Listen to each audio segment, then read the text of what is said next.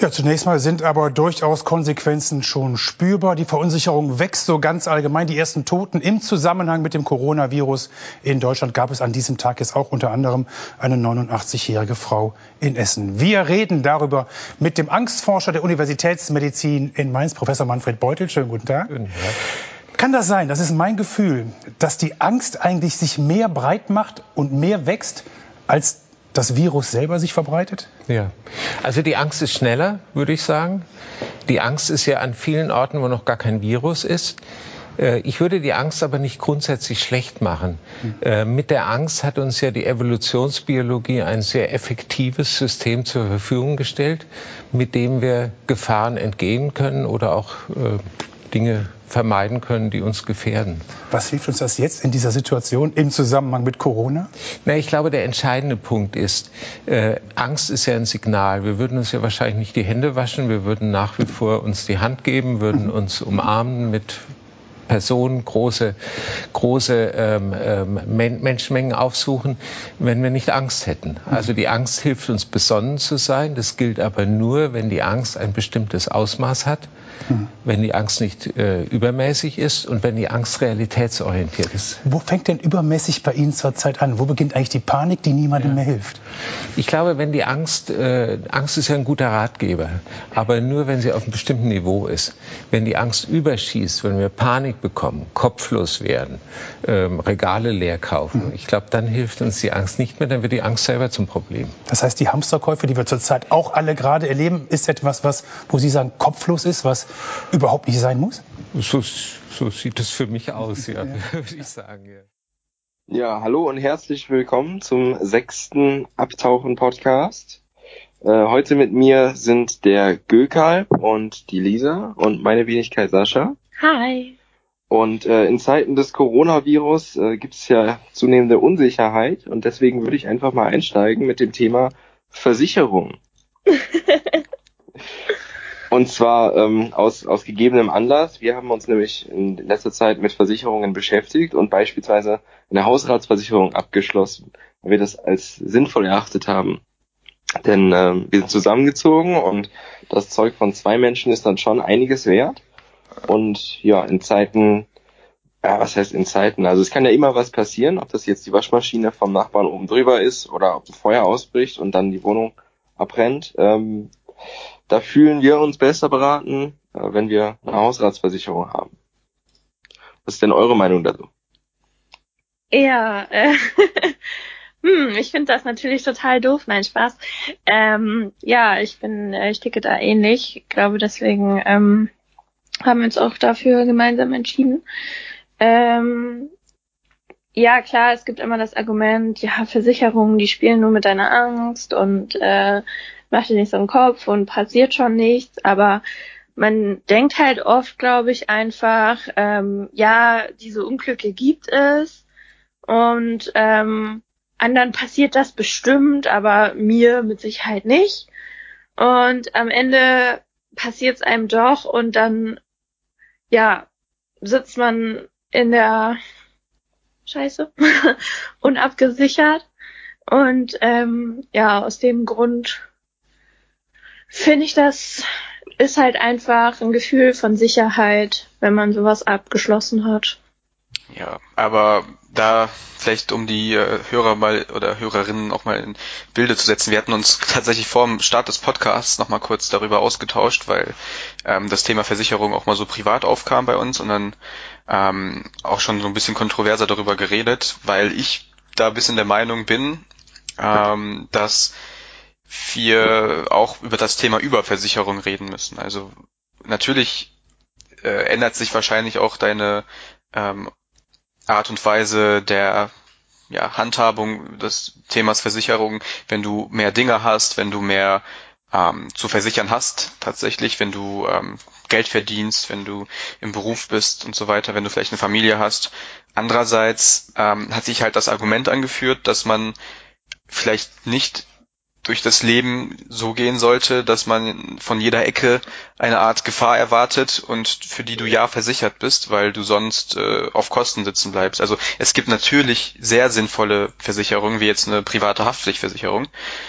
Ähm, und dann gibt es halt ganz viele Dinge, wo man sich dann meiner Meinung nach fragen muss, ab welchem Stadium lohnt es sich, ähm, eine weitere Versicherung für irgendeinen Fakt, Faktor abzuschließen, der du, den du einfach nicht kontrollieren kannst. Also es kann natürlich jederzeit immer mal was passieren. Aber durchs Leben zu gehen, also ich finde, das ist dann vielleicht ein bisschen zu groß gedacht, aber als Lebenseinstellung in dem Sinne gesehen, durch Leben, durchs Leben zu gehen und dann zu sagen, okay, ähm, es kann mir jederzeit was passieren, aber ich bin dann lieber versichert als nicht, ähm, weiß ich nicht. Also das ja, ist nicht so meine die, Einstellung so. Darüber. Die Versicherung ist doch letztendlich eine Kostenrechnung. Also du guckst halt, äh, wie viel Besitztümer habe ich zum Beispiel jetzt bei einer Hausrat und wie viel kostet mich das, das zu versichern und dann kannst du das ja hochrechnen und äh, kannst ja ausrechnen, wenn äh, in den nächsten, keine Ahnung, 30 Jahren ich einen Schaden habe, dann lohnt sich, dann lohnen sich meine Versicherungsbeiträge. Klar, wenn du nie einen Schaden hast, dann ist das Versicherungsgeld sozusagen rausgeschmissenes Geld. Aber ähm, ja, ich finde halt einfach, dass es halt eine finanzielle Rechnung ist. Natürlich gibt es ja auch ein Gefühl von Sicherheit, aber die Sicherheit beruht ja darauf, dass du finanziell abgesichert bist. Also, und auch in anderen Sachen, zum Beispiel in so einer Berufsunfähigkeitsversicherung zum Beispiel. Das ist ja auch eine Kostenrechnung. Wenn du berufsunfähig wirst und bekommst dann vom Staat irgendwie Hartz IV und noch so einen kleinen Groschen, ähm, weil du deine Beine nicht mehr bewegen kannst oder sowas, dann lebst du halt, ja, nicht so gut, kannst deinen Lebensstandard nicht mehr erhalten äh, rutscht in der Gesellschaft quasi ab, ohne was dafür zu können oder was dagegen tun zu können. Und wenn du halt zum Beispiel so eine Berufsunfähigkeitsversicherung abgeschlossen hast, die jetzt deinen persönlichen Fall ähm, einschließt, dann kriegst du halt so eine Art ähm, ja Berufsunfähigkeitsrente, sage ich mal, ausgezahlt äh, zu dem, was du sonst noch vom Staat bekommst. Und das ist halt ein bisschen angepasst daran, was du halt vorher gearbeitet und verdient hast. Und dann kannst du halt auch deinen Lebensstandard noch erhalten. Also, ja, klar, du weißt nie, ob das passiert. Aber es gibt diese Fälle und es kann einen selber genauso treffen wie alle anderen Personen. Hm. Ja, Okay, ähm, das beschreibt jetzt natürlich den Worst Case. Ähm, es kann immer was passieren und das ist, wie Sascha auch gesagt hat, zu Anfang immer irgendwo auch ein Spiel mit der Angst. Ähm, sonst machen Versicherungen ja auch keinen Sinn. Also du würdest dich ja nicht versichern, wenn du keine Angst vor gewissen äh, Risiken oder so hättest. Mhm. Dann wiederum äh, kann ich vielleicht so aus meiner persönlichen Sicht äh, erzählen, ich äh, war mal mit ähm, 18, glaube ich, oder nee, war das? 20 oder so ähm, bei äh, der Bank, weil ich einen Finanzcheck da hatte. Mhm. Ähm, also ne, Student, kein Einkommen, so außer BAföG, ähm, so ich na, egal. So und dann du Auto halt, kaufen, oder? Nee, nee, ich äh, hatte ich hatte ein Fahrrad da, also ich, egal. So und jedenfalls hatte ich dann dann ähm, Gespräch mit meiner Beraterin und dann fing die an, ähm, die holte äh, dann eine Zeitstrahl raus und hatte mhm. dann so Sticker bei. Und dann hat sie auf diesen Zeitstrahl hier so gezeichnet, ja, hier sind sie jetzt gerade, dann ging sie weiter den Zeitstrahl entlang, da sind sie vielleicht mit 30, da mit 50 und so weiter und so fort. Hat sie so Sticker dahin geklebt, wie irgendwie ein Haus, ein Auto, dann noch einen Sticker mit ähm, Familie, dann noch einen weiteren Sticker mit äh, irgendwas anderem und dann noch irgendwie so einen Sticker mit äh, irgendwas, was einen Tod symbolisieren sollte, weiß ich nicht, ein Grabstein oder ein Totenkopf oder irgendwie sowas, ne? Ähm, ja. Und dann sagte sie so, ja, das sind alles ihre nächsten Etappen und ähm, da müssen wir jetzt natürlich über Versicherungen reden. Haben Sie schon mal, dann zeigt ihr auf diesen Totenkopf oder weiß es war, haben Sie schon mal über eine Lebensversicherung nachgedacht? So, ich guck die so an, so, oh. denke mir so, ich bin 20 Jahre alt, natürlich habe ich noch nicht über eine Lebensversicherung nachgedacht. Und dann fing es so weiter, so Hausrat, und dann sagte ich so, ich wohne in einem Studentenapartment, ähm, so, ich habe kein Hausrat, was ich habe da zehn Sachen drinne und ja. so den Rest könnte ich ja denken. So, ich habe natürlich jetzt keine Versicherung abgeschlossen. Das hat mir wahrscheinlich damals so ein prägendes Bild gegeben, wie ich dann im Laufe der Zeit vielleicht über Versicherung nachgedacht habe, weil mir das so mehr oder weniger versucht wurde, mhm. In dem Fall, in einem Zeitraum, wo es halt meiner Ansicht nach und ich bin immer noch der Meinung, völlig unsinnig war, ähm, viel zu früh ähm, ja. Äh, aufgeschwatzt werden sollte. Und dieses Bild hat sich vielleicht so ein bisschen gehalten. Und das könnte auch meine heutige Sicht über Versicherungen auch nachhaltig äh, beeinflusst haben. Mhm. Ja. Also ganz ja. kurz, äh, nur um das zu Ende zu führen, nicht, dass ich jetzt sage, dass äh, ich das heute nicht anders sehe. Ich sehe das schon teilweise anders, aber zu dem Zeitpunkt war das einfach absolut, mhm. ähm, ich weiß nicht, ob ihr mir da zustimmt oder nicht, aber absolut ja. äh, bescheuert. Ja, das war äh, natürlich ein bisschen bescheuert, aber äh, also ich sag mal so, sie klingt wie eine sehr ambitionierte Verkäuferin, die äh, ihre Zielgruppe vielleicht nicht so ganz einschätzen konnte. Ähm, aber klar, natürlich ist das ein Geschäft für die Versicherung. Die wollen natürlich Geld äh, verdienen äh, an, an den Leuten, äh, die sie versichern. Also, aber dann, dann kannst du auch sagen, äh, ja, dann guck dir die ganze Privatisierungsgeschichte an von Krankenhäusern, Bahn, Post, äh, bla bla bla. Ähm, da wird auch versucht, äh, Geld mit dem äh, Leid im Krankenhaus der Leute zu machen oder äh, ja, solche Geschichten. Ähm, was soll ich sagen? Man muss halt, glaube ich, einfach für sich persönlich äh, abwägen, wie viel wollen die mir jetzt andrehen und verkaufen und wie viel davon brauche ich wirklich. Ja, also wir sind ja alles denkende Wesen, ist zumindest meine Annahme. Und Glück, du hast ja gesagt, dass ähm, ja, jetzt habe ich so lange damit gewartet, dass ich nicht mehr weiß, was ich sagen wollte. Äh, du hast ja gesagt, dass es nicht äh, gut ist, mit so einer Einstellung durchs Leben zu gehen, so, ah, morgen kann mir ein Klavier auf den Kopf fallen. Da bin ich völlig bei dir. Also ich bin auch kein ängstlicher Mensch und denke mir, ah, wenn ich jetzt über die Straße gehe, werde ich da überfahren. Sondern ne, man lebt halt einfach. Und ich finde, ähm, Versicherungen können einem in gewisser Weise ein Gefühl von Sicherheit geben, auch wenn vorher jetzt nicht unbedingt dieses Gefühl von Unsicherheit da war. Beispiel Hausrat das ist ab einem gewissen Wert einfach sinnvoll, ähm, wenn die Versicherung eben nicht, nicht zu teuer ist, sage ich mal.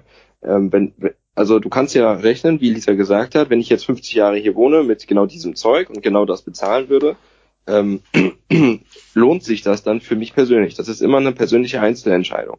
Denn das kann man niemals pauschal sagen, weil man ja auch nie weiß, ja, brennt jetzt die Bude ab oder nicht.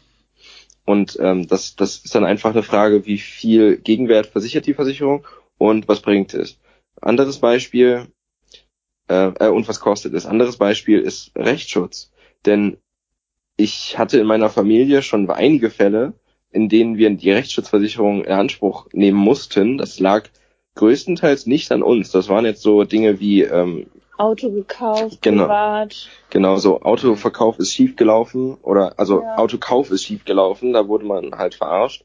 Und dann musst du, also ist es sehr sinnvoll zum Anwalt. Denn wenn man jetzt gerade ein Auto für 5000 Euro gekauft hat und das ist eigentlich Schrott, ähm, dann setzt man halt auf 5000 Euro Schrott. Also das ist halt wie rausgeschmissen. Durch die Rechtsschutzversicherung konnte man den, den äh, Anwalt angehen und kostenlos dagegen vorgehen. Wenn man jetzt keine Rechtsschutzversicherung gehabt hätte, hätte man erstmal die Abwägung treffen müssen, gehe ich jetzt zum Anwalt oder nicht, weil das Erstgespräch kostet direkt 150 Euro oder sowas. Und ja. dann, ähm, wenn ich vor Gericht müsste, wenn es vor, also keine außergerichtliche Schlichtung möglich ist, dann müsste man ja eventuell, wenn man verliert, alle Prozesskosten tragen und so weiter. Und das ist dann wieder so ein hohes Risiko, da denkt man dann vielleicht eher, nee, mache ich jetzt nicht. Und selbst wenn man dagegen vorginge, kriegt man ja trotzdem nicht alle Kosten erstattet, ähm, wenn man keine Rechtsschutzversicherung hat. Und auch dann würde man es vielleicht nicht machen, selbst wenn man gute Chancen auf ähm, Erfolg hat, weil es trotzdem zu kostspielig ist. Und die Kosten halten sich dafür eben auch in, in Grenzen. Ja gut, es äh, gibt halt auch noch Prozesskostenhilfe, das ist äh, auch nochmal was anderes. Ähm, aber so bei ähm, Rechtsschutz bin ich auch bei dir, auf jeden Fall. Das sehe ich auch so. Ähm, da muss man sich aber auch überlegen, so zum Beispiel für dich jetzt macht es dann natürlich dann Sinn, wenn du auf eigenen Beinen stehst. Also mit 18, 19 eine Rechtsschutzversicherung abzuschließen, macht äh, in aller Regel keinen Sinn, finde ich. Weil du dann meistens auch über deine Eltern versichert bist und so weiter und so fort. Aber später macht es ja, das hat dann keinen Sinn, weil du schon versichert bist. Ja. Ja, ja, genau. Aber ähm, nochmal, ne, wenn ich so erzähle von meinem Beispiel, dann war das halt so, dass die Frau mir dann halt tatsächlich sowas andrehen wollte in dem Sinne. Ja, das ist völlig bescheuert und das tut mir auch leid. Ja, gut, das kannst ja nicht dafür, aber es war halt dann so in dem Fall so. Ähm, ja, aber ich weiß nicht, also wir müssen, finde ich, auch ein bisschen unterscheiden zwischen so, klar, also jede Form von finanziellem Schaden kann auch existenziell sein im Sinne von nicht, dass du jetzt irgendwie ähm, stirbst oder so, sondern du hast dann vielleicht Sachen, äh, die dann dazu führen, dass du nicht mehr bezahlen kannst, wie jetzt Miete, das ist dann schon wie irgendwo existenziell. Aber dann gibt's halt sowas wie eine Lebensversicherung oder so. Das sind dann so Themen wie, dann muss man halt echt über den Tod reden, da muss man halt echt sich über so Sachen Gedanken machen. Ähm, findet ihr denn das jetzt schon notwendig? Habt ihr sowas geplant oder so, so eine Versicherung abzuschließen? Oder denkt ihr so, okay, ganz ehrlich, das ist jetzt eine Versicherung, da mache ich einen Bogen drum? Also eine Lebensversicherung, beispielsweise in meiner Situation, ich bin jetzt ähm, ja verheiratet aber niemand ist wirklich auf mich angewiesen. Wenn ich jetzt äh, dahin scheiden würde, dann ähm, wäre das finanziell kein Riesendrama. Wenn ich jetzt aber eine Familie habe mit drei Kindern und ich bin Einzelversorger, also ich bin derjenige, der arbeiten geht und dann würde ich sterben, dann hätten vier Leute plötzlich ein mittelgroßes Problem. In so einem Fall ist eine Lebensversicherung absolut sinnvoll. Aktuell, so jetzt ähm, ich sag mal, als Alleinstehender, verheiratet, wie auch immer, ist das relativ egal. Also wenn man stirbt, dann haben die Angehörigen vielleicht ein bisschen Kosten mit der, mit der Beerdigung oder wie auch immer, was man damit macht. Das kostet ein paar tausend Euro. Das kann für manche auch schon eine, eine enorme Hürde sein. Aber ansonsten entstehen da jetzt keine Kosten oder muss da niemand versorgt werden. Insofern ist das in solchen Fällen sinnlos. Mhm. Tja. Ja, es, es kommt halt, also insofern ist das, glaube ich, gar nicht so verkehrt, was diese Versicherungsverkäuferin, bei der du da mal warst, gesagt hat, dass es halt so Etappen im Leben gibt. So, du warst auf jeden Fall die falsche Zielgruppe für ihre Verkaufsversuche. Ähm, aber im Grunde hat sie ja schon recht, dass die meisten Leute, das trifft natürlich nicht auf jeden zu und es soll natürlich auch nicht auf jeden zutreffen. Jeder kann ja sein Leben gestalten, wie er möchte. Aber es gibt ja dennoch einen großen Teil äh, der in der Gesellschaft lebenden Personen, die einfach diese Etappen durchlaufen. Und so wie Sascha das schon gesagt hat, manchmal macht es jetzt noch keinen Sinn für eine Versicherung. Aber wenn man diese Etappe dann irgendwann erreicht hat, ob das jetzt mit 20 oder 45 ist, das sei ja dahingestellt, ähm, dann macht es vielleicht schon für einen persönlich Sinn, ähm, sowas abzuschließen. Ja, ja, das kann sein. Also, weiß nicht, ich suche gerade so ein bisschen nach Statistiken über Versicherungen. Ähm, habe jetzt so alte Zahlen gefunden, was äh, Lebensversicherung angeht. Haben 2004 in Deutschland 95 Millionen äh, Verträge bestanden mit einer Kapitalanlage von 618 Milliarden Euro. 2008 686 Milliarden Euro. Ja, okay. Mhm. Also ich weiß nicht, so das ist so für mich äh, relativ weit weg. Ich denke mir halt, dass ähm, man hat ja immer so in Deutschland so den den Ruf so, dass dass es Deutschland halt so ein, das Land der Überversicherten ist. Mhm. Ne, das habe ich immer so im Hinterkopf gerade die ganze Zeit. Aber ja, aber da muss man ja auch noch mal ein bisschen unterscheiden. Äh, klar, für Japaner oder äh, Amerikaner zum Beispiel äh, sind wir natürlich äh, allein schon vom Gesetz her mehr versichert als die und dann wirkt das für die natürlich schnell als äh, als überversichert oder so. Aber wenn ich mir das vorstelle, wie oft habe ich schon so Geschichten gehört von Leuten, die, weiß ich nicht, auswandern und im Ausland leben eigentlich, aber die halt alle halbe Jahr nach Deutschland zurückkommen, ähm, die Familie besuchen und nebenbei ein paar, ja zum Beispiel Arzttermine wahrnehmen, weil sie eine Krankenversicherung äh, vom Gesetz her in Deutschland haben und das dann äh, hier ausnutzen, aber hier halt nicht leben wollen, woanders leben wollen. Aber wenn sie da äh, eine Versicherung abschließen würden, wäre das halt viel zu teuer.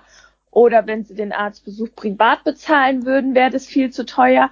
Also so gesehen ist das gar nicht so verkehrt mit, mit den Versicherungen. Also kann es ja gar nicht so verkehrt sein, wenn Leute so einen Aufwand auf sich nehmen. Oh, ja, weißt du, was ich meine? Gibt, äh, auch, habt ihr eine Zahnzusatzversicherung? Nee. Okay. Ja, eine Brillenversicherung? Nein. Auch nicht? Ja, das ist so ja ich, folgendes, ich habe eine Brillenversicherung, ja? weil, weil die nichts gekostet hat. Ach so, okay. Dann über deinen Brillenverkäufer, oder? Genau. Okay. Wobei ein äh, Kumpel von mir hatte das auch, der hatte sich bei FIMA eine Brille mal damals gekauft und ähm, dann waren wir halt oft äh, Fußball spielen und der hat mhm. ab und an mal halt den äh, die Brille verloren oder einen Ball ins Gesicht bekommen oder so und der war locker äh, alle paar Monate dann beim bei Vielmann und die haben dann ihm immer die Brille neu machen müssen. halt. Das war dann äh, für die für den hat sich das gelohnt natürlich. Ja. Ja, siehst du, aber da ist es halt auch wieder so eine persönliche Situation, weil Genau.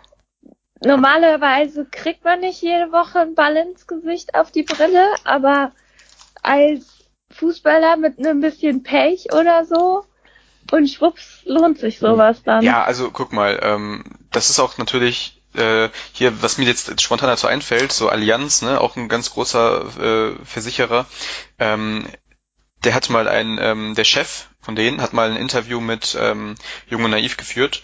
Äh, mhm. Super sympathischer Typ auch und äh, auch ein sehr, äh, also sehr, wie sagt man, also ein Typen, dem man auch super gut zuhören kann. Ähm, und der hat dann sowas erzählt, wie die spannendsten Versicherungsfälle sind dann für die, wie wenn jetzt ein Fußballer dahin kommt oder ein Hollywood-Star und der versichert dann halt so seinen Körper. Mhm. So, oder ähm, Fußballer auch ganz oft so, die verletzungsanfällig sind, die versichern sich natürlich dann auch, äh, oder die Vereine versichern die dann auch, dass, weil der ausfällt, dass dann irgendwie die, weiß ich nicht, was Gehälter oder so gezahlt werden, dann reden wir halt auch über Millionen, ne? Ja, klar. Das ist nur was anderes. Aber das ist genau eben der Punkt, äh, Lisa. Ähm, nämlich, dass das halt voll die persönliche Sache ist. Es gibt meiner Ansicht nach vielleicht so, lass mich jetzt nicht lügen, zwei, drei Versicherungen, die vielleicht so ein Must-Have sind ähm, aber darüber hinaus würde ich das dann halt super persönlich tatsächlich anpassen. Ja. Also ich finde auch, das ist immer eine Einzelfallentscheidung, kannst selten pauschal irgendwas sagen, außer beispielsweise jetzt Haftpflicht, private Haftpflicht, die würde ich jedem ans Herz legen. Denn äh, ja, das, das wird, kann sonst sehr schnell sehr eklig werden und die kostet ja auch nicht viel. Also das ist ja wirklich drei Euro im Monat oder so und ich glaube, die hat jeder. Ähm, ansonsten Einzelfallentscheidung. Was ich dämlich fände oder finde, ist, wenn man sich bis zu einem gewissen Alter, ob das jetzt Mitte 20 oder Ende 20 ist oder so, damit nicht beschäftigt, einfach aus, aus Ignoranz. Das ist dämlich in meinen Augen. Aber wenn man sich damit beschäftigt und entscheidet, das lohnt sich nicht für mich, das mache ich nicht, dann ähm, ja, gar kein Problem, ne? Mach das so. Ich sag nur, es ist sinnvoll, sich damit mal zu beschäftigen. Mhm. Ja, ja, willst du dann vielleicht mit deinem Thema weitermachen?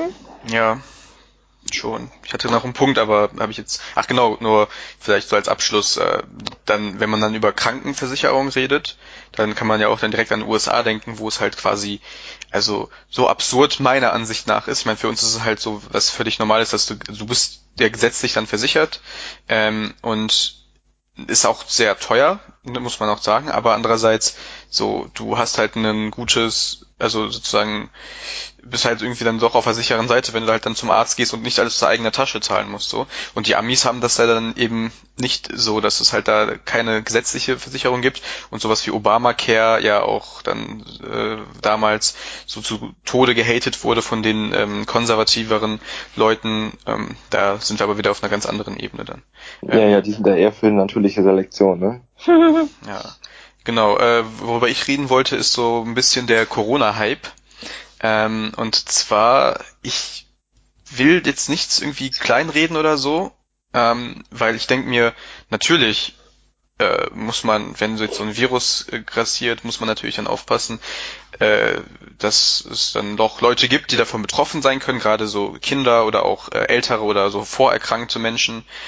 Ähm, da dann dass die dann vielleicht ein bisschen Vorsicht walten lassen. Aber andererseits ähm, halte ich diesen Hype, also wenn du mal, weiß nicht, mal den Fernseher anmachst, ich mach den Fernseher nicht an, aber habe ich meine Eltern jetzt letztens gesehen, dass dann irgendwie die, was war das, N24 oder NTV hatte dann so ein Thema gehabt, also das lief dann den ganzen Tag durch. Ähm, das hieß dann Corona-Krise, also so klar mit C und jetzt Corona und dann mit K ist jetzt, äh, wie sagt man hier, wenn die Anfangsbuchstaben gleich sind, äh, Alliteration oder so, ne? Mhm. Genau. So, da hört sich das schön an und äh, dann haben die dann irgendwelche Leute, so dann wurde zum Beispiel der Chef der Deutschen Bundesbank äh, oder der Präsident der Deutschen Bundesbank interviewt, ja, können, kann denn Corona über Geldscheine infiziert werden, weil ja die Chinesen irgendwie anfangen jetzt die Geldscheine zu desinfizieren überall und so. Ja, die ähm, desinfizieren aber auch alles jetzt. Ja, ja, ja klar. Ähm, so und dann auch, was das halt alles wirtschaftlich äh, für einen riesigen Schaden anrichtet, das muss man sich halt auch mal vorstellen, weil jetzt total viel einfach so, China ist ja ein riesiger Handelspunkt, dass dann einfach dort mega viele Teile, die äh, aus China nach in die Welt verschifft werden, halt einfach aktuell nicht mehr lieferbar sind und so Sachen.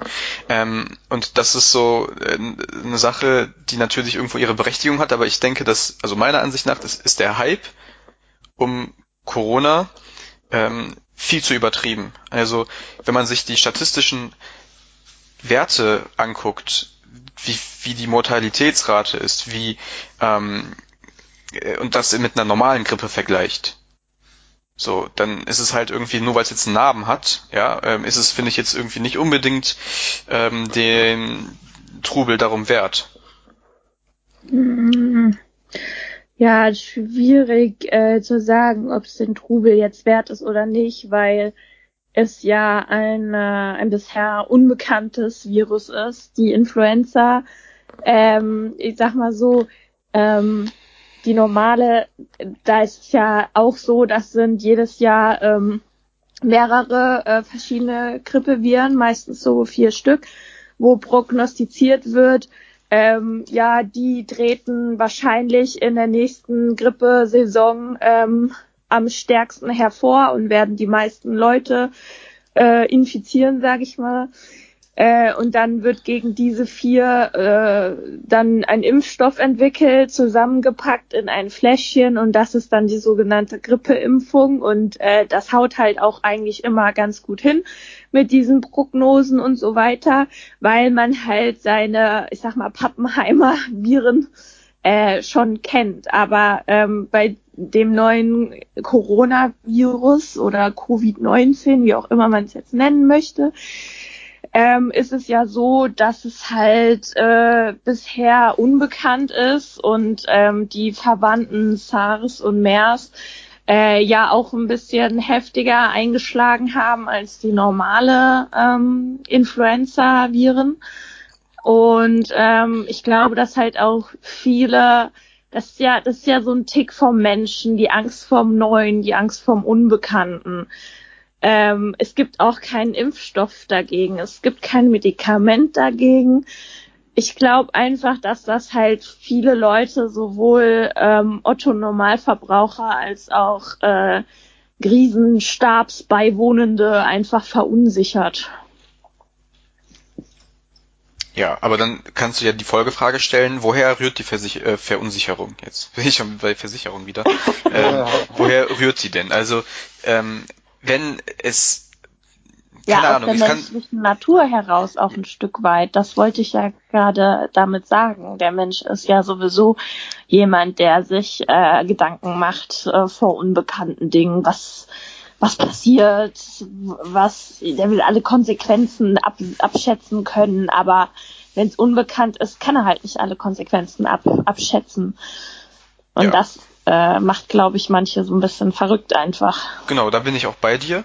Dann ist aber die Frage, die ich mir dann stelle, ist, warum das dann von Medien und von äh, anderer Seite auch so gepusht wird, das Thema. Also man stellt sich ja auch nicht jedes Jahr dahin. Und also wir haben in Deutschland, ich will jetzt nicht lügen, aber man könnte es ja mal eben googeln, ähm, so in Deutschland 2019 gab es äh, Grippetote etwa. Ja, zwischen, an der Grippe sterben zwischen 100 oder 20.000 Leute, steht beim Robert-Koch-Institut. Genau, also du hast halt wirklich äh, mehrere zehntausend Leute, die ähm, bei einer, einer, normalen Grippe sterben. Und es sterben ja auch nicht in der Regel Leute, die äh, gesund sind und 30 oder so, sondern es sterben halt tatsächlich dann auch eher die älteren Menschen ähm, an Grippe und so Vorerkrankte auch und so. Ne?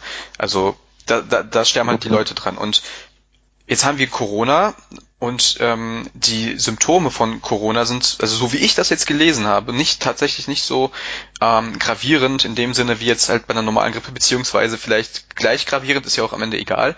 Ähm, aber dann da so eine Welle drum zu machen, obwohl es halt bei einer handelsüblichen Grippe, ja, ähm, eine viel höhere Mortalitätsrate gibt, verstehe ich nicht. Außer mhm. natürlich, dann kannst du natürlich wieder den Punkt bringen, dass es halt ein Thema ist, was, ähm, wie du gesagt hast, die Menschen beängstigt, weil es halt unbekannt ist und das wird in gewissen Medienstrukturen auch ausgenutzt, um dann Schlagzeilen zu generieren und weil das halt mit Interesse verfolgt wird aktuell. Das ist halt einfach gerade ein Thema, das gut äh, verfolgt wird. Ja klar, das ist natürlich auch so ein bisschen, äh, wie, wie heißt dieser Spruch, äh, auch schlechte Presse ist gute Presse oder so, was weiß ich. Also die äh, die machen ja, also die, die Medien rücken sich damit ja auch äh, irgendwie ins, ins Tagesgeschehen rein und machen ja auch irgendwie ein bisschen Werbung oder so, wie, wie ich weiß nicht, wie ich das sagen soll, Aufmerksamkeit um sich selber.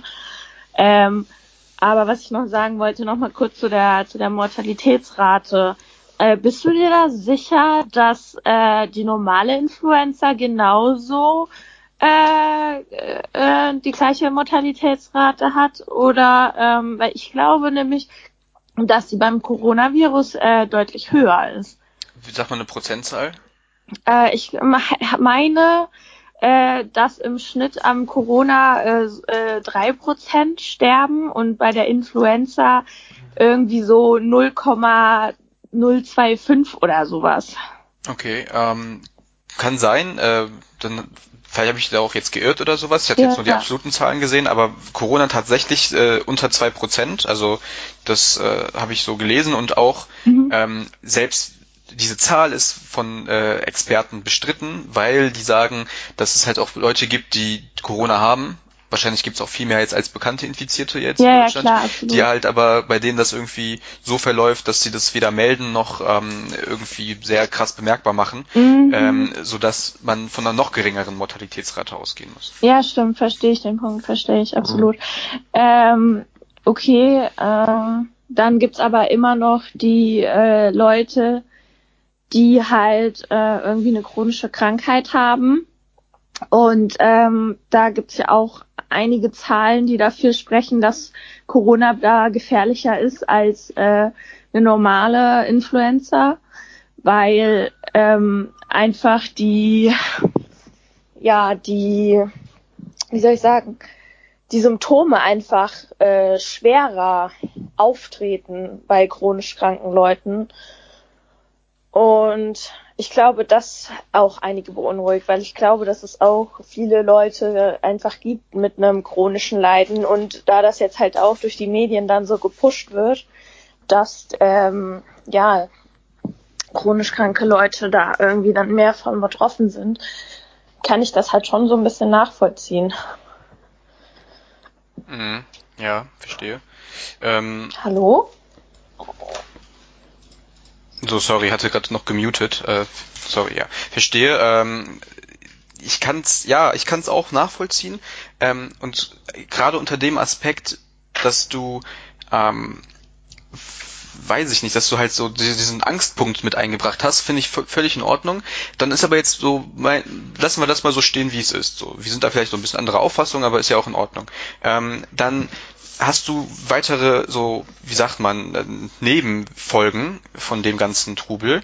Und zwar zum einen, also äh, man muss ja halt auch ein bisschen, das war halt tatsächlich in den Medien auch so ein bisschen, weiß ich nicht, ob das oft genannt wurde, aber das habe ich so auf Twitter und so auch gelesen, dass da viele Leute äh, asiatischen Aussehens ähm, dann ziemlichen, ziemliche Rassismuserfahrungen auch erlebt haben. Beispielsweise, dass ähm, ich weiß nicht genau, wo ich das jetzt gehört habe, aber dass Leute zum Beispiel Krankenhauspersonal, also Ärzte oder Krankenpfleger, die dann ähm, asiatisch sind und auch aussehen, ähm, von älteren Leuten oder von anderen Leuten tatsächlich einfach abgelehnt wurden mit der Begründung, ich will mich hier nicht von so, ne, so Leuten behandeln lassen, weil wegen Corona. Ja, du, das äh, muss man jetzt aber auch sagen.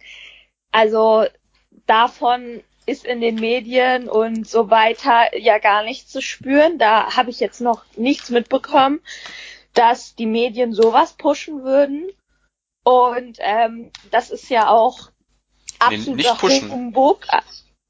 Ich habe nur gesagt, nicht- das sind so die Nebenwirkungen, die Ja, dadurch entstehen. Natürlich, ich wollte nur sagen, ähm, ich, ich, ich war noch in der Herleitung äh, für, meinen, für meinen Punkt. Hm. Das ist einfach purer Rassismus. Und das hat nichts mit dem Coronavirus an sich zu tun. Das würden rassistische Menschen auch bei jedem anderen Virus oder äh, weiß ich nicht was Hm. ähm, sich ausdenken, sage ich mal. Ähm, und das hat mit Sicherheit auch was mit dem Rechtsruck äh, in Deutschland und in Europa zu tun. Ähm, ja, und das ist natürlich wissenschaftlich komplett äh, kompletter Schwachsinn. Ähm, die Menschen sind alle gleich und ähm, Hm. nur weil jemand äh, eventuell, das ist, du weißt ja auch gar nicht, nur weil der, weil du dir einbildest, dass der chinesisch aussieht oder so, hat es ja nicht äh, im geringsten zu bedeuten, ob derjenige in seinem Leben überhaupt schon mal zum Beispiel dort war. Also, oder Ja. ob er da geboren worden ist oder nicht. Also, wenn ich einen Chinesen in Deutschland treffe oder jemand, der so aussieht, dann gehe ich ja erstmal davon aus, dass das halt einfach ein normaler Mensch ist oder ein Deutscher ist oder wie auch immer. Und Leute, die das halt nicht tun, sind halt einfach nur Rassisten. Habt ihr euch denn, habt ihr schon mal äh, für die normale Grippe impfen lassen? Oder gegen die normale Grippe? Nein. Ja, Okay. ja, bei mir war das aber tatsächlich so, ähm, dass ich einfach im Herbst äh, bei einem Arzttermin war, also ganz normaler Arzttermin, will ich jetzt auch nicht näher drauf eingehen. Jedenfalls äh, hat der Arzt mir dann gesagt, so, ja, sind Sie eigentlich schon gegen Grippe geimpft? Und ich so, nö, hatte ich jetzt auch nicht vor. Und dann meinte der Arzt so, ja, aber es kostet nichts und es entstehen ja keine Nebenwirkungen, keine Risiken. Man kommt ja nur, ja, äh, bei was Positivem bei raus, gibt ja nichts Negatives an dieser Impfung. Dann habe ich gesagt, ja, wenn ich schon mal hier bin, dann nehme ich die doch mit, warum nicht? Und Mhm. ähm, ich muss ehrlich sagen, ich bin jetzt eigentlich auch froh darüber. Ich hatte, äh, bin bisher echt äh, gut über den Winter gekommen, hatte äh, definitiv keine Grippe und ähm, man kann sich ja sowohl mit der Grippe als auch mit dem Corona gleichzeitig infizieren. Und das ist ja dann schon eine sehr extrem hohe Belastung für den Körper. Das ist ja auch nachgewiesen. Und äh, insofern würde ich auch jedem raten, sich jetzt einfach noch gegen die Grippe impfen zu lassen. Die schwächt den Körper nicht, die Impfung. Es dauert eben nur zwei Wochen, äh, bis sie in Kraft tritt. Aber ähm, ich denke, damit macht man nichts falsch. Okay, also ich, ich weiß halt, dass einige Arbeitgeber sozusagen das einmal, einmal im Jahr oder so machen, dass sie dann ihre ganzen Arbeitnehmer dann ähm, ja impfen lassen von der Grippe halt, damit die nicht ausfallen. Das weiß ich halt, aber so, ich persönlich habe das auch noch nie in Betracht gezogen, ehrlich gesagt. Mhm. Naja, ich sag mal so, eine Grippe ist halt nochmal was anderes als eine Erkältung. Naja, klar. mit, mit einer Erkältung, ja klar, hast du Husten, Schnupfen, ähm, ist unangenehm, vielleicht hast du auch Kopfschmerzen oder so, aber das, äh, ja, kein Thema. Äh, das überstehen sogar Männer. Aber ähm, eine Grippe mit Fieber und Gliederschmerzen und ja, ich weiß nicht. Das ist, glaube ich, einfach nochmal eine andere Hausnummer und da wäre ich einfach froh, wenn ich das, wenn ich das einfach verhindern könnte, schon im Vorhinein. Mhm. Ähm, vielleicht dazu noch eine lustige Story. Ich war dann gestern einkaufen und ähm, brauchte noch Mehl und äh, Mais. Mais kriegst du ja eigentlich fast immer nur aus der Dose. Und ähm, Mhm. dann war ich halt im Lidl und es war wirklich nicht spät. Es war so 17 Uhr oder sowas. Ja. Und ratet mal, was war? Es war alles ausverkauft. Kein Mehl mehr, kein Zucker, keine Konserven. Alle waren weg. Und Ja. das ist halt so eine, da, da denke ich halt auch so, Leute, was ist los mit euch? Also, so, die machen jetzt, es gibt halt wirklich viele Leute, die jetzt Hamsterkäufe machen. Mhm. Ja. Also, weiß ich nicht. Also vielleicht bin ich da jetzt auch äh, vielleicht zu unvorsichtig oder so, aber ich denke mir, das ist halt einfach viel zu übertrieben. Ja, also ich sag mal so, ich kann mir nicht vorstellen, dass, äh, dass Deutschland da es zulässt, dass jetzt hier äh, irgendwie Leute verhungern und hier irgendwie so ein Szenario wie bei Walking Dead in, äh, ausbricht.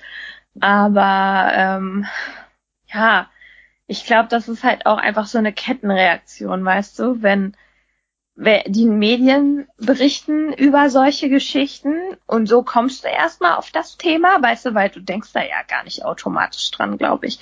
So, da musste ich ja schon jemand drauf bringen. Und dann fängt halt irgendeiner an oder du bist ganz normal einkaufen und dann siehst du einen mit einem komplett überfüllten Einkaufswagen. Äh, und du, ich meine, du weißt ja gar nicht, was er vorhat. Vielleicht feiert er ja auch übermorgen seinen, seinen Geburtstag oder so und äh, muss halt deswegen mehr einkaufen. Es ja, gab, und dann denkst ja, du. Es gab, es gab auch so ein, so ein Bild. ja. Also sorry, äh, sag ruhig. Ja. Und dann denkst du, bevor ich jetzt der Einzige bin, der hier nichts mehr bekommt, weil alle anderen einkaufen, kaufe ich jetzt auch ein. Also mehr als sonst. Ne? Ja, ja, klar. Ne? Aber auch da denke ich mir so, weiß ich nicht, irgendwie, ich empfinde das als ein äh, übertriebenes, übertriebene Reaktion, die auch sehr gepusht wurde von äh, der Berichterstattung, die, weiß ich nicht, da ein bisschen von profitiert in irgendeiner Hinsicht. Das soll jetzt nicht wie eine Verschwörungstheorie klingen.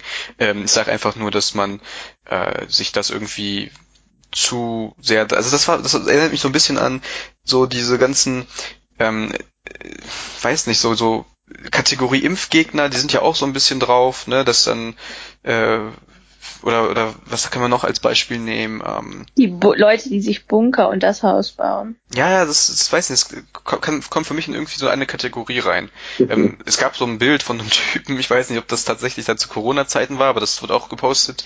Ähm, der hat dann, also der stand dann an der Kasse, sein ganzer Einkaufswagen war voll mit ähm, so diesen ähm, Pappdingern, wo halt immer diese ganzen äh, Waren drin sind. Der hat sich halt ganz viele von diesen Pappdingern geholt und da drin waren super viele Konserven drin. Das ganze Kassenband war voll mit Instant-Nudeln und der selbst stand an der Kasse mit einer Gasmaske. Und oh mein Gott. So. Ähm, kann ich euch mal nachher schicken und dann dachte ich mir auch so, also wenn das wirklich jetzt zu anlässlich Corona war, dann sorry, aber. ja.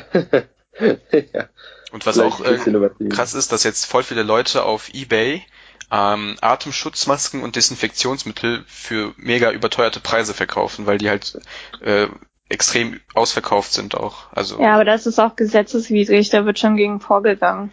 Ja, okay. Ja, also habe ich im Fernsehen in irgendeinem Nachrichtenbeitrag ge gesehen. Ja. ja, aber ich meine, guck mal selbst die Nachrichten wie ARD und so. Also ich bin jemand, der guckt gerne äh, abends mal Tagesschau oder Hessenschau ja. äh, oder so. Und äh, selbst da ist der erste Beitrag zu Corona. Hm. Und ich finde halt einfach als, soll ich sagen, einziges vernünftiges Sprachrohr der Medien finde ich da schon ganz schön krass von, von den öffentlich-rechtlichen, die ja, ja, uns vertreten sollen, uns Bürger, äh, da so drauf rumzureiten mhm. und das immer wieder hochzukochen. Und die sagen ja auch jeden Abend das Gleiche. Also es gibt ja keine, seit Wochen keine großartigen neuen Erkenntnisse darüber. Ich finde es ja vollkommen in Ordnung, wenn man über neue Erkenntnisse berichtet, aber also halt und auch neue Infizierte dann, ne? Dann ja, letztens, genau. In Wuppertal gab es jetzt eine äh, in der Uni, die wurde äh, halt Corona positiv äh, getestet.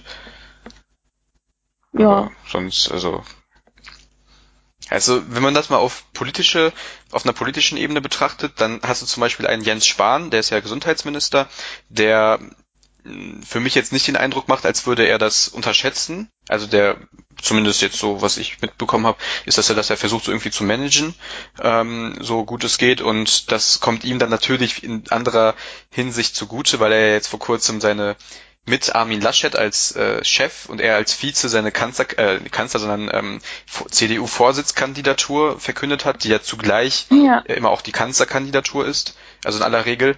Ähm, das kommt dann ihm zugute. Dann hast du aber auch wieder auf der anderen Seite mh, die Profiteure aus rechts außen, ähm, jetzt äh, namentlich AfD, die dann dadurch äh, sozusagen sagen, ja, Corona wird unterschätzt, wir müssen jetzt äh, einen Einreisestopp äh, für Flüchtlinge äh, durchsetzen, weil das natürlich dann für die ne, in die Karten, denen in die Karten spielt, weil es dann ja, heißt, klar. ja, ah ja, jetzt äh, nicht mehr hier ausländerfeindlich, sondern oder flüchtlingsfeindlich, sondern so jetzt schützen wir uns selber. Genau, jetzt, jetzt müssen wir das deutsche Volk äh, am besten schützen, äh, indem wir jetzt äh, Krankheiten versuchen nicht zu äh, zu uns zu lassen und so weiter und so fort. Mhm.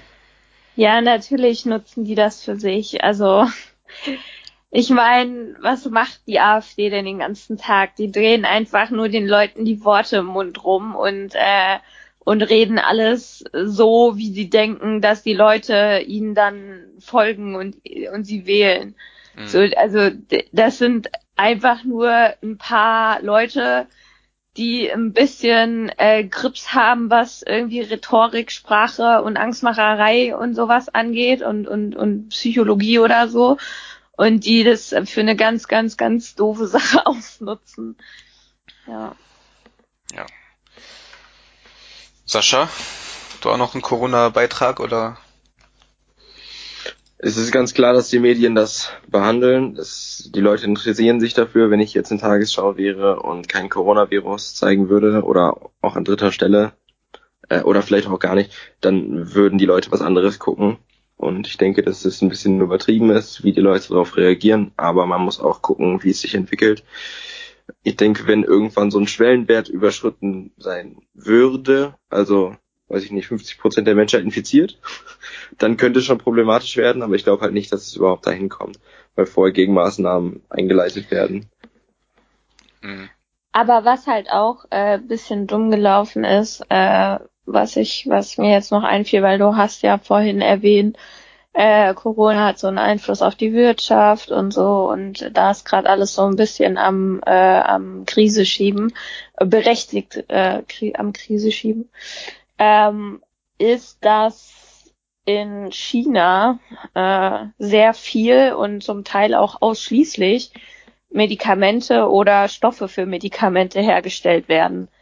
Und äh, in China ist ja gerade Ausnahmezustand und die haben nicht mehr genug Kapazitäten, äh, um, wie du schon eben gesagt hast, äh, wirtschaftlich sich äh, am Laufen zu halten, auch was so Autoteile oder sowas angeht aber eben auch was Medizinteile oder komplette fertige Medizin angeht.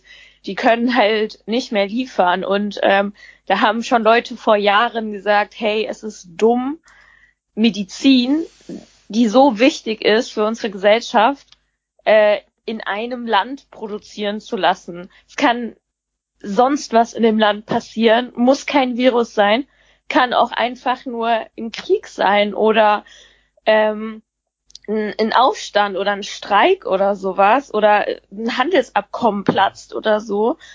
Ähm, und dann gibt es Medizinengpässe und das ist halt auch wieder so eine Sache, die halt äh, gerade passiert und ähm, da frage ich mich halt auch, wieso wird so ein wichtiger, ja, wieso werden so wichtige Produkte, medizinische Produkte äh, nur in einem Land hergestellt.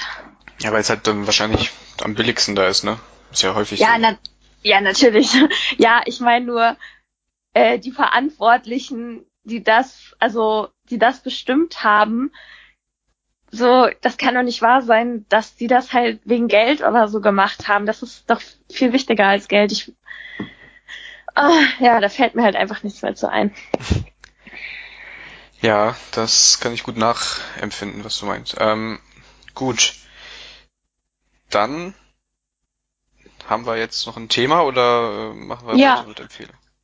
Ähm, ja, gerne. Und zwar äh, was, was so ein bisschen anschließt an den letzten Beitrag.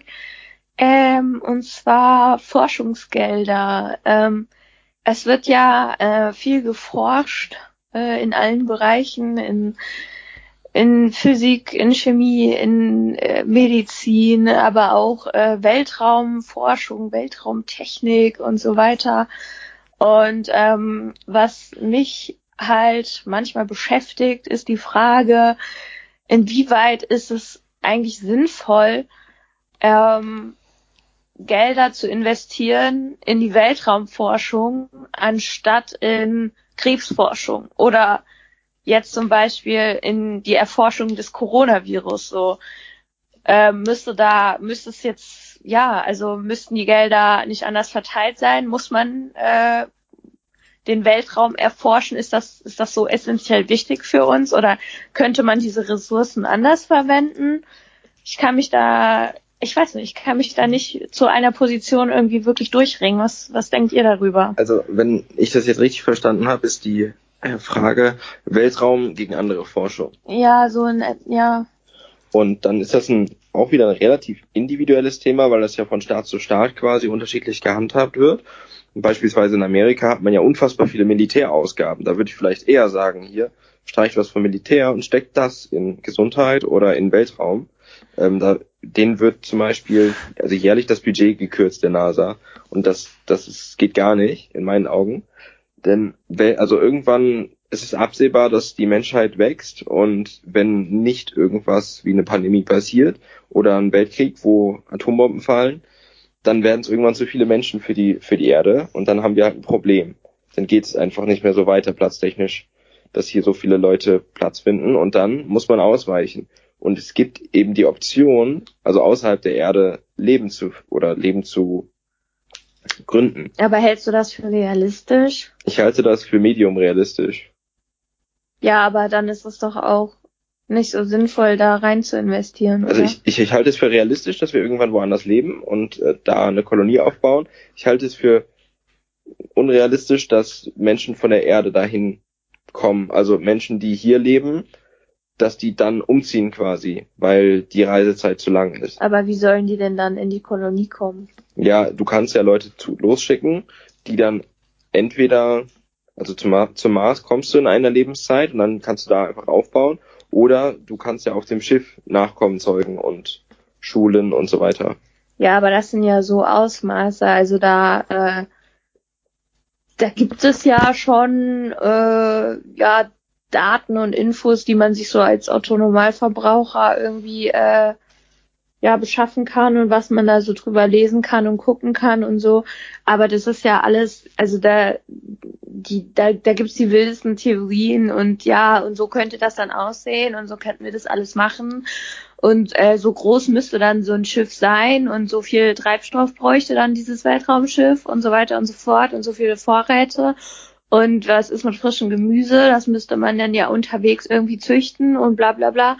Und dann kommt man ja total schnell zu dem Schluss, dass die Wissenschaft einfach noch nicht annähernd so weit ist und man halt einfach auch nicht weiß, ob sie jemals so weit sein wird. Genau, und dann ist dann, finde ich, die Frage, ob man es direkt aus aufgibt oder ob man es versucht. Denn wenn man jetzt nicht weiter forscht, dann akzeptiert man sein Schicksal und lässt es halt fünf Grad sein. Ja, aber wir haben doch gerade wichtigere Themen als die Erforschung von irgendwas, von dem wir gar nicht wissen, ob es überhaupt erforschbar ist. Also weißt du, was ich meine? Nee, weiß ich ehrlich gesagt nicht. Nee. Was sind denn alles wichtige Themen, außer das Überleben der Menschheit in 100 Jahren? Ne, Themen, die uns aktuell äh, in Atem halten. Ja, daran sollte auch geforscht werden, aber sollte nicht auch an Themen geforscht werden, die wir, die in 100 Jahren relevant sind? Ja, aber wenn, wenn wir jetzt die Probleme hier auf der Erde nicht in den Griff bekommen, ist ja die Frage, ob die Themen, in, die in 100 Jahren oder 200 Jahren oder 300 Jahren relevant werden, ob die dann überhaupt noch eintreten können. Richtig, wenn jetzt vorher Ende ist ja. der Erde, dann ist das nicht mehr relevant. Da würde ich aber nicht an der Weltraumforschung sparen. Also das fände ich kurzfristig, wenn man die langfristige Forschung einstellt, um die kurzfristige zu finanzieren sondern dann würde ich an anderer Ecke sparen. Jetzt Beispiel Amerika ist halt einfach äh, Militär runterzudrehen. Die haben, weiß ich, wie viele hundert Milliarden jedes Jahr. Ja, aber erklär das mal Trump, der wird da nicht dran sparen. Ja, das glaube ich. Also Elon Musk möchte doch ab 2025 den äh, Mars bevölkern. Ja. Und äh, ich meine, der hat ja so ein Raumfahrtunternehmen, was ja auch mehrere Milliarden wert ist mhm. wenn nicht sogar noch viel mehr. Und ähm, der nimmt das ja auch ziemlich ernst, so, ne? Und ich weiß nicht, also ich verstehe deinen Punkt, Lisa, auf jeden Fall, aber ich glaube, dass gerade was das Thema Weltraum angeht, das ist ja schon so eine Art ähm, Menschheits Traum in dem Sinne, dass man immer versucht hat herauszufinden, ja, was ist denn in diesen unendlichen Weiten noch zu finden? Man geht ja immer davon aus, dass es äh, noch andere Spezies geben muss, zwangsläufig, weil dieses äh, Universum so ri riesig ist, dass es halt unsere Vorstellungskraft sprengt. Und es kann halt einfach nicht sein, also es wäre ultra unwahrscheinlich, dass wir halt die einzige, ähm, ich sag mal, Bevölker oder die einzige Erde sind, die halt Leben hat. Ja, aber wir kennen ja unseren Radius. Äh, also wir, wir wissen, wie weit kann der Mensch fliegen. Wir wissen, wie weit kann der Mensch äh, gucken mit Teleskopen. Wie wir, wir wissen, wie weit kann der Mensch äh, mit Rechnungen oder Wissenschaft äh, das All ergründen. Ähm, und in diesem Radius gibt es einfach nichts anderes äh, Lebendes, äh, was wir bisher gefunden haben. Und ähm, klar, es ist auch wichtig, solche Themen zu ergründen, wie wie ist es denn alles entstanden? Ähm, daraus kann man ja auch wissenschaftliche Schlüsse oder Informationen gewinnen, die vielleicht auch wichtig sind für so Themen wie Energie. Wenn man jetzt zum Beispiel rausfindet, wie war das denn hier mit dem Urknall und mit den Atomen und äh, wenn die da verschmilzen und wenn so eine Sonne explodiert und so weiter, ähm, wenn man das alles versteht, dann kann man ja sich auch vielleicht mit dem Thema Energie und äh, wie versorge ich die Erde in der Zukunft und all die Menschen mit Energie und sowas beschäftigen. Aber ich frage mich halt, wie sinnvoll es ist, über sowas halt nachzudenken, wie ähm, ja, wann schicken wir die ersten Menschen auf tausendjährige Reisen, um äh, irgendeinen anderen Planeten zu besiegeln. Da gibt's ja auch total viele Komponenten, die man gar nicht äh, so abschätzen kann. Also die Sache ist ja, wenn du in so einem Raumschiff lebst oder auch auf so einer Marskolonie lebst, ähm, du bist halt abhängig von ähm, Technik und du kannst auch nicht mehr zurück. Also Stand heute ist, man würde den Menschen zum Mars bekommen, aber man würde den Menschen nicht mehr vom Mars zurückbekommen zum Beispiel. Das muss man ja auch bedenken. Ja, aber ich wette mit dir, es gibt so viele Menschen, also du würdest direkt einen Haufen Freiwilliger finden, die gerne auf dem Mars leben würden. Die müssen aber auch dafür geeignet sein. Ja, also klar. ich habe mich mit dem Thema mal äh, ein bisschen äh, beschäftigt und äh, auch im, äh, im Zuge von einem ganz ganz witzigen Unikurs. Ähm, und es ist halt so, die Leute, die sowas machen, die müssen psychisch stabil sein und du musst denen auch vertrauen können. Kann ja sein, dass du auf der Erde noch total euphorisch bist und sagst, geil, Mars, äh, war schon immer mein Ding, will ich auf jeden Fall machen. Und dann sitzt du in dem Raumschiff und fliegst monatelang dahin und dann sitzt du am Ende auf dem Mars und alles ist Kacke und ähm, und du willst eigentlich nur nach Hause, du hättest dir nie vorstellen können, wie es ist, dort zu sein und dass es vielleicht blöd ist und nicht so, wie du, wie du dir das gewünscht hättest. Und dann, äh, was ist denn, wenn dann so einer da ausflippt und da Amok läuft oder so? So, du hast ja auch keine Polizei dort, du hast da kein Krankenhaus, du hast keine Rechtsprechung dort. So, das sind, das sind so weitreichende Dinge. So letztens erst war irgend so ein Fall auf der ISS, äh, wo es auch darum ging, ja, welche Rechtsprechung gilt denn jetzt eigentlich auf der internationalen Raumstation, wo einfach ein paar Leute aus verschiedenen Nationen auf keinem Land sozusagen, auf keinem Landsboden leben. Ja, aber das sind ja alles, also irdische Probleme. Also das sind Sachen, die kannst du regeln. Ich glaube auch nicht, dass, also ich bin auf jeden Fall bei dir. Ne? Das ist halt ein super äh, unberechenbares Szenario, weil du äh, Menschen hinschickst, die du nicht mehr kontrollieren kannst. So, aber das sind alles, finde ich, Dinge, die sind halt noch im Rahmen des äh, einer Organisation noch zu regeln. Ähm, ich denke eher, dass das Problem sein wird, das tatsächlich umzusetzen, dass du halt dann oben am Mars oder sonst wo eine Zivilisation aufbaust. Aber jetzt mal so rein, ähm, ich sag mal, zukunftsorientiert gedacht, ähm, irgendwann wird halt diese Erde auch aufgebraucht sein. Und mhm. es steigt ja auch exponentiell, wenn man sich die Klimaerwärmung und so, äh, den Klimawandel und sowas ansieht. Ähm, das heißt, du wirst an einen Punkt kommen, an dem du dir über Alternativen Gedanken machen musst, weil es gibt keine zweite Erde, aber es gibt Leute, die sich mit diesem Thema beschäftigen, die halt dann schauen, ja, was passiert denn? Also ich verstehe halt den Punkt, dass du sagst, es ist wahrscheinlich so so abgespaced äh, im wahrsten Sinne des Wortes, dass es halt äh, extrem ähm, esoterisch fast schon ist, so dass du dann dir überlegst, ja und dann können wir irgendwo leben und dann gibt es irgendwo noch eine andere Erde oder sowas, ähm, dass man nicht vielleicht lieber sich auf die Probleme hier auf dieser Welt konzentrieren sollte, bin ich auch voll bei dir. Aber ich würde ich fände es schon irgendwie schade, wenn Weltraumforschung eingestellt wird, weil ich finde es halt einfach so interessant, weil das so eine Sache ist, die man so aus Filmen sonst nur kennt und dann gibt's ja so voll geniale Filme, die dann äh, sich so, also die dann so zeigen, ja, wie sieht denn eine Dystopie aus in der Zukunft oder so interstellarmäßig, wie sieht die Welt aus und wie kann man mit, wie kann man Zeitreise-mäßig oder mit Raumschiffen rumfliegen und so, klar, das ja. ist, das ist Science Fiction, aber es ist halt irgendwie, weiß ich nicht. Halt, also ich, ja. mh, mm, ich meine das jetzt nicht böse, aber ähm, nur weil das interessant ist, finde ich, rechtfertigt das aber nicht, dass halt dafür dann äh, x Millionen Milliarden Forschungsgelder äh, ausgegeben werden, die man auch für was anderes nutzen könnte. Also so den Punkt, in, ich finde das interessant, ich finde das auch interessant, ne? So ist es ja nicht, ich finde das super spannend. Äh, ich war auch selber schon x-mal in irgendeinem so Planetarium und äh, und und habe mir so so äh, ja solche Weltraumsachen angeguckt und so. Ähm, ich interessiere mich auf jeden Fall dafür, aber ich würde diesen Punkt halt an der Liste an Gründen, warum man da forschen sollte, den würde ich halt ganz hinten anstellen, muss ich ehrlich sagen. Aber man muss halt auch sagen, sowas wie, dass du jetzt Satelliten da oben hast, das ist ja auch ein Teil der Weltraumforschung. Und die sind ja, ja heute elementar für unser Leben. Ja, das stimmt, da hast du recht.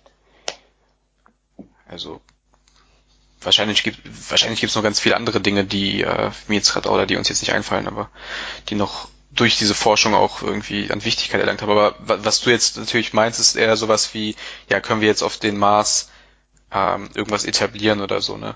Ja, genau. Hm. Ja, ich meine, ich, ähm, ja, ich meine, klar gibt es Sachen, die waren wichtig für die Menschheit, äh, wie die Satelliten zum Beispiel oder ähm, so ähm, Weltraumforschung, das hängt ja auch mit Wetterforschung zum Beispiel zusammen. Ähm, wenn man mal bedenkt, es gibt ja so Sonnenstürme oder so, die dann auch das Wetter auf der Erde beeinflussen oder auch die die äh, die Schichten, die diese Gasschichten und sowas, die um die Erde rum sind, oder Gravitationsfelder und so ein Zeugs. Das da da ist ja auch so die die Frage, so wo ist da die Grenze, ne? Woher wo hört erdische Forschung sozusagen auf und wo fängt Weltraumforschung an?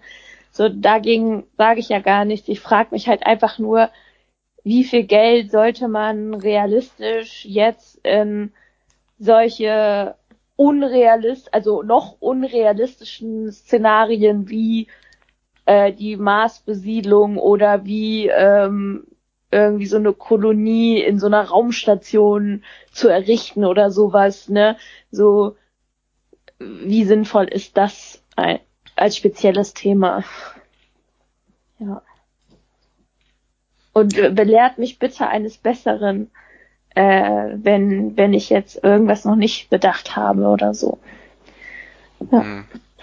Ich kann ja mal überlegen, ob wir mal jemanden vielleicht, der sich irgendwie, der forscht, also weiß nicht, doktormäßig oder beruflich oder so, den mal einladen. Also ich hätte vielleicht einen Kandidaten da, der mal über Forschungsgelder grundsätzlich sprechen könnte. Das wäre doch mal spannend. Cool.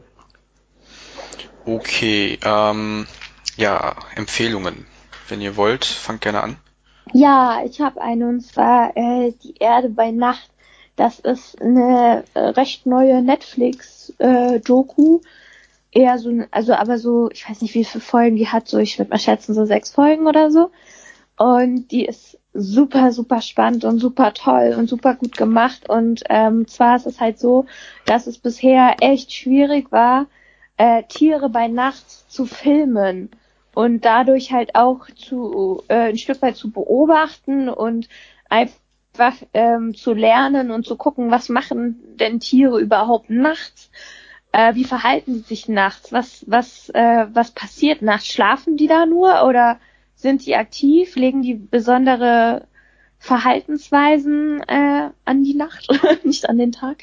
Mhm. Ähm, ja, und spezielle Kameratechnik des 21. Jahrhunderts macht das halt möglich, äh, die, die, die schwachen Lichter, die, die nachts äh, noch da sind, zu filtern und zu verstärken. Und ähm, da entstehen wirklich atemberaubende Bilder.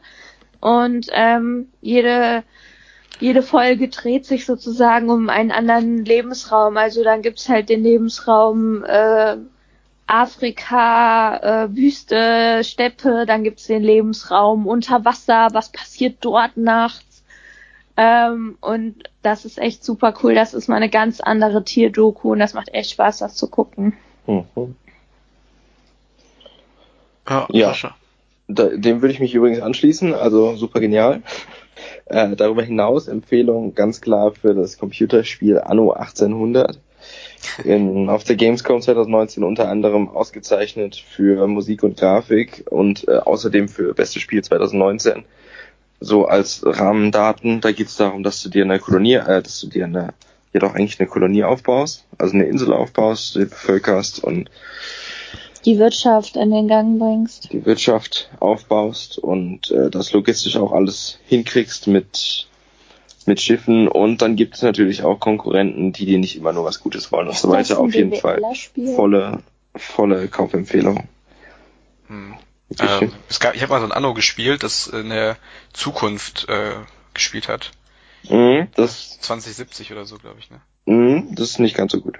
Ja, das fand ich auch nicht so toll. Ja, also bei Anno 1800 kann ich mich auch nur anschließen. Das ist auch was für Mädels ja, äh, Anno ist sehr cool. Dann übernehme ich mal Saschas Empfehlung. Das Lustige an Anno ist vielleicht so ein Fun Fact, dass alle ähm, Jahreszahlen in der Quersumme immer neun ergeben.